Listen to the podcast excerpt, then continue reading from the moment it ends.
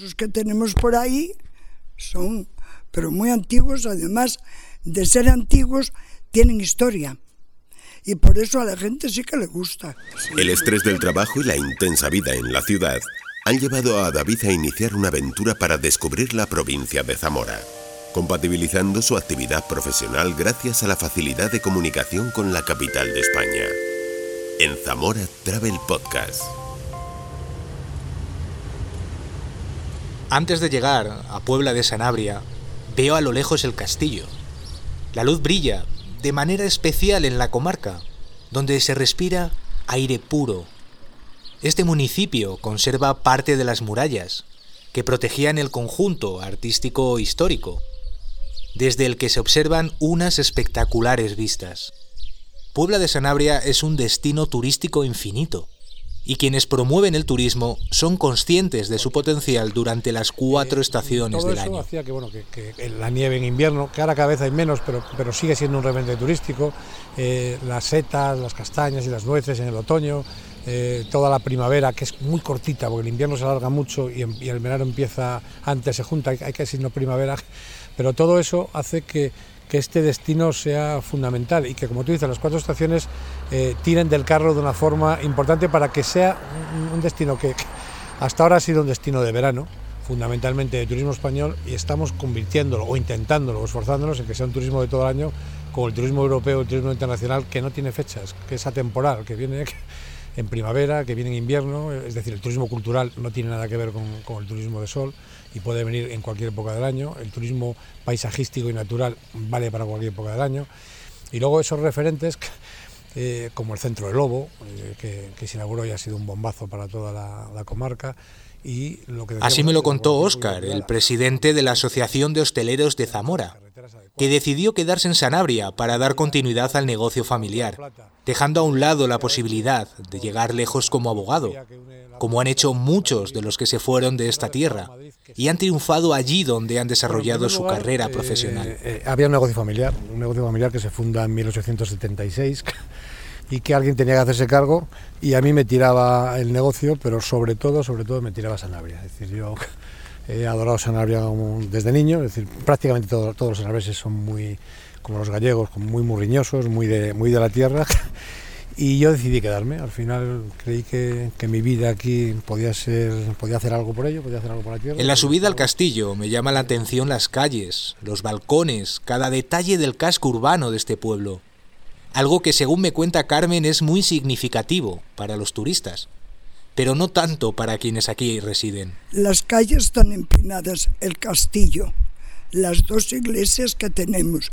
Y luego, este, por ejemplo, bueno, no es muy antiguo, pero esos que tenemos por ahí son, pero muy antiguos, además de ser antiguos, tienen historia. Y por eso a la gente sí que le gusta, sí, le gusta mucho. Sacan fotos hasta del llamador. A lo mejor algo que ellos no han visto, que pues sacan fotos, le sacan una foto al llamador, porque le impresiona algo que no han visto. Estas, estos accesorios, estas puertas que no tienen importancia ninguna para nosotros, estas callejitas, esto, pues también, o sea, le impresiona todo. Y preguntan por todo. Pero claro, esto es como una perla. Y entonces hay que cuidarla. La arquitectura y el conjunto de elementos que conforman Puebla de Sanabria son uno de los grandes valores de esta comarca y conscientes de ello, los vecinos se esfuerzan por para que conservarlo. todo funcione y Puebla siga siendo cada vez que traiga más gente, más atractiva. Podrían visitarla en ese momentito y luego dar el paseo por las calles, Rúa, San Bernardo, La Florida y toda la zona de murallas. Si la imagen del castillo es llamativa de lejos, de cerca impresiona. lo bien conservado que está, el paseo por las murallas, las vistas que tiene, pues todo en general. La verdad me parece un castillo para visitarlo. Impresionante, me parece impresionante, me ha gustado muchísimo. Ya en el centro de visitantes, donde está la oficina de turismo, la casa cultural y el centro de fortificaciones, Teresa me cuenta que el edificio fue promovido por la familia Pimentel, para simbolizar su poder y dominio sobre esta villa. Pues yo creo que el castillo solo por su eh, visión externa ya impresiona. La piedra de granito, la sillería perfectamente colocada, con esos huecos defensivos.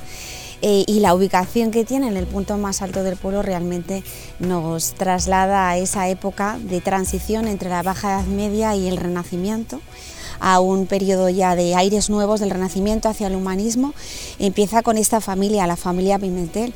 Aquí quiere simbolizar su poder y su dominio sobre la villa de Puebla de Sanabria y qué mejor que utilizar la antigua ubicación de un castillo medieval, la Torre de los Losada, y emplazar la Torre del Homenaje también para la visita de, de la futura reina de Castilla, como era Juana. Ese es el emplazamiento simbólico. Aquí estamos nosotros, los Pimentel, y lógicamente desde aquí la división de todos los valles permitía también ver a cualquier enemigo que en esa época también existían, si bien no es una época de conflictos como es la época anterior, pero lógicamente la división eh, de las posibles incursiones hacia esta fortaleza. Es un castillo fortaleza, las dos cosas.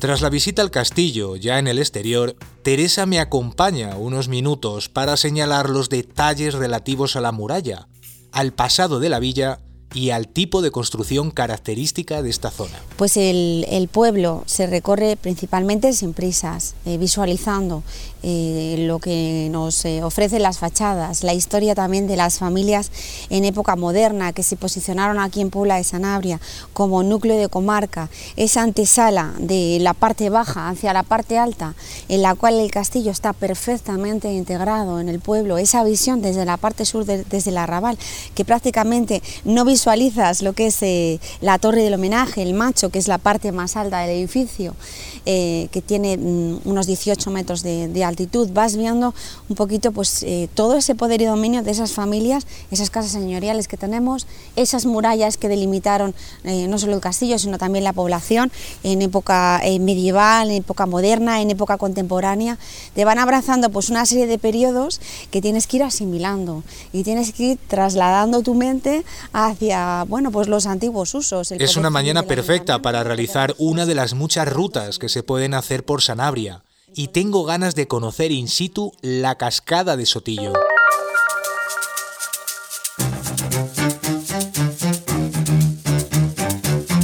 Las rutas de senderismo son uno de los reclamos de esta comarca y el principal atractivo de la mayoría de personas que eligen Sanabria como destino para desconectar del frenético ritmo de la ciudad. La ruta de la cascada de Sotillo es una de las más bonitas del Parque Natural del Lago de Sanabria y tiene unos 7 kilómetros de recorrido perfectamente señalizado. La caída del agua de la cascada procede de la laguna de Sotillo, que está a 1600 metros de altura.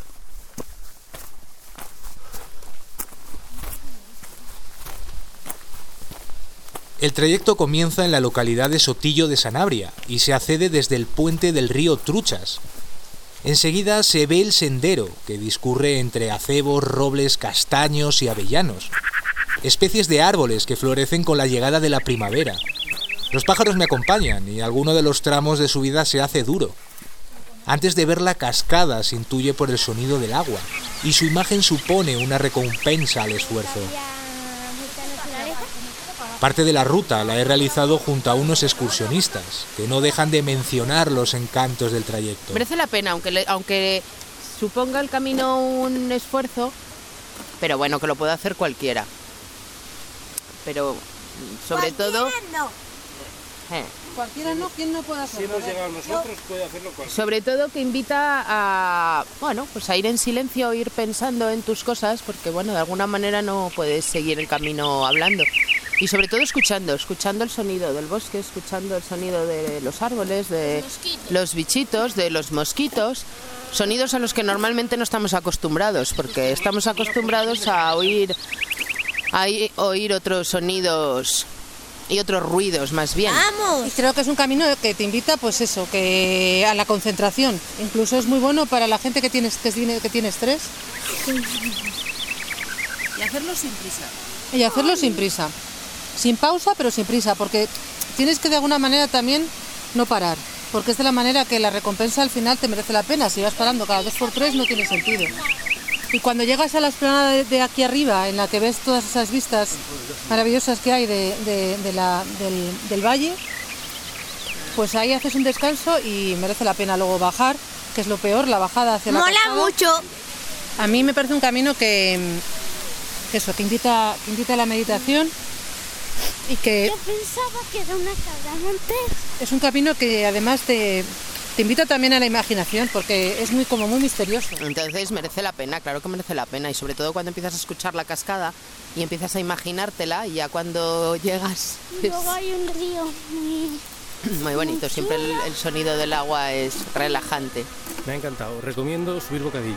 Después de comernos el bocadillo, retomamos el camino de vuelta por el sendero que discurre en gran parte junto al río para finalizar, pasadas unas tres horas, en el mismo punto del que partimos.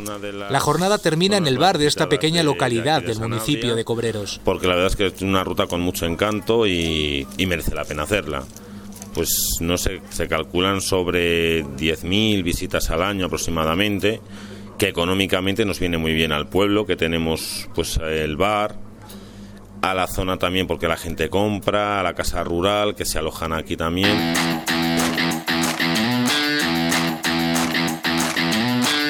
De vuelta a Puebla de Sanabria, retomo la conversación que había dejado pendiente con Oscar.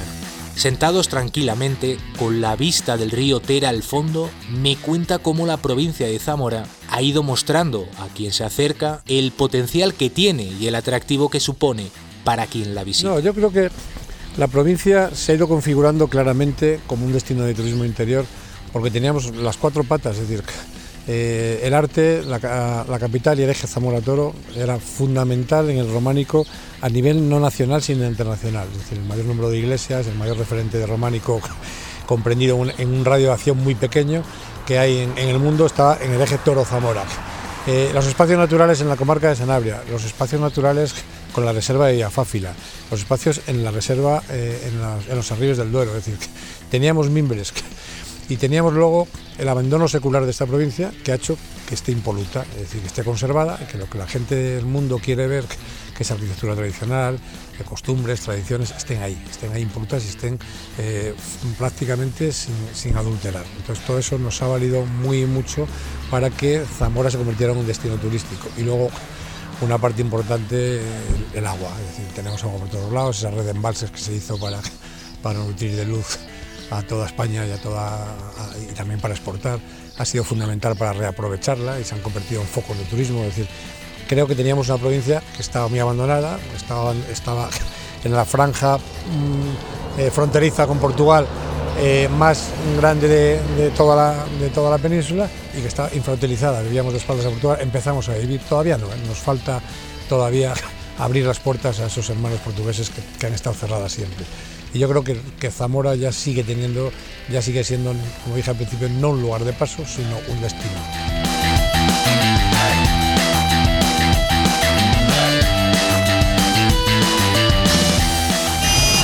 Soy David, tengo 37 años. Soy de Madrid y trabajo para una multinacional. He decidido desconectar, reencontrarme, me voy a Zamora.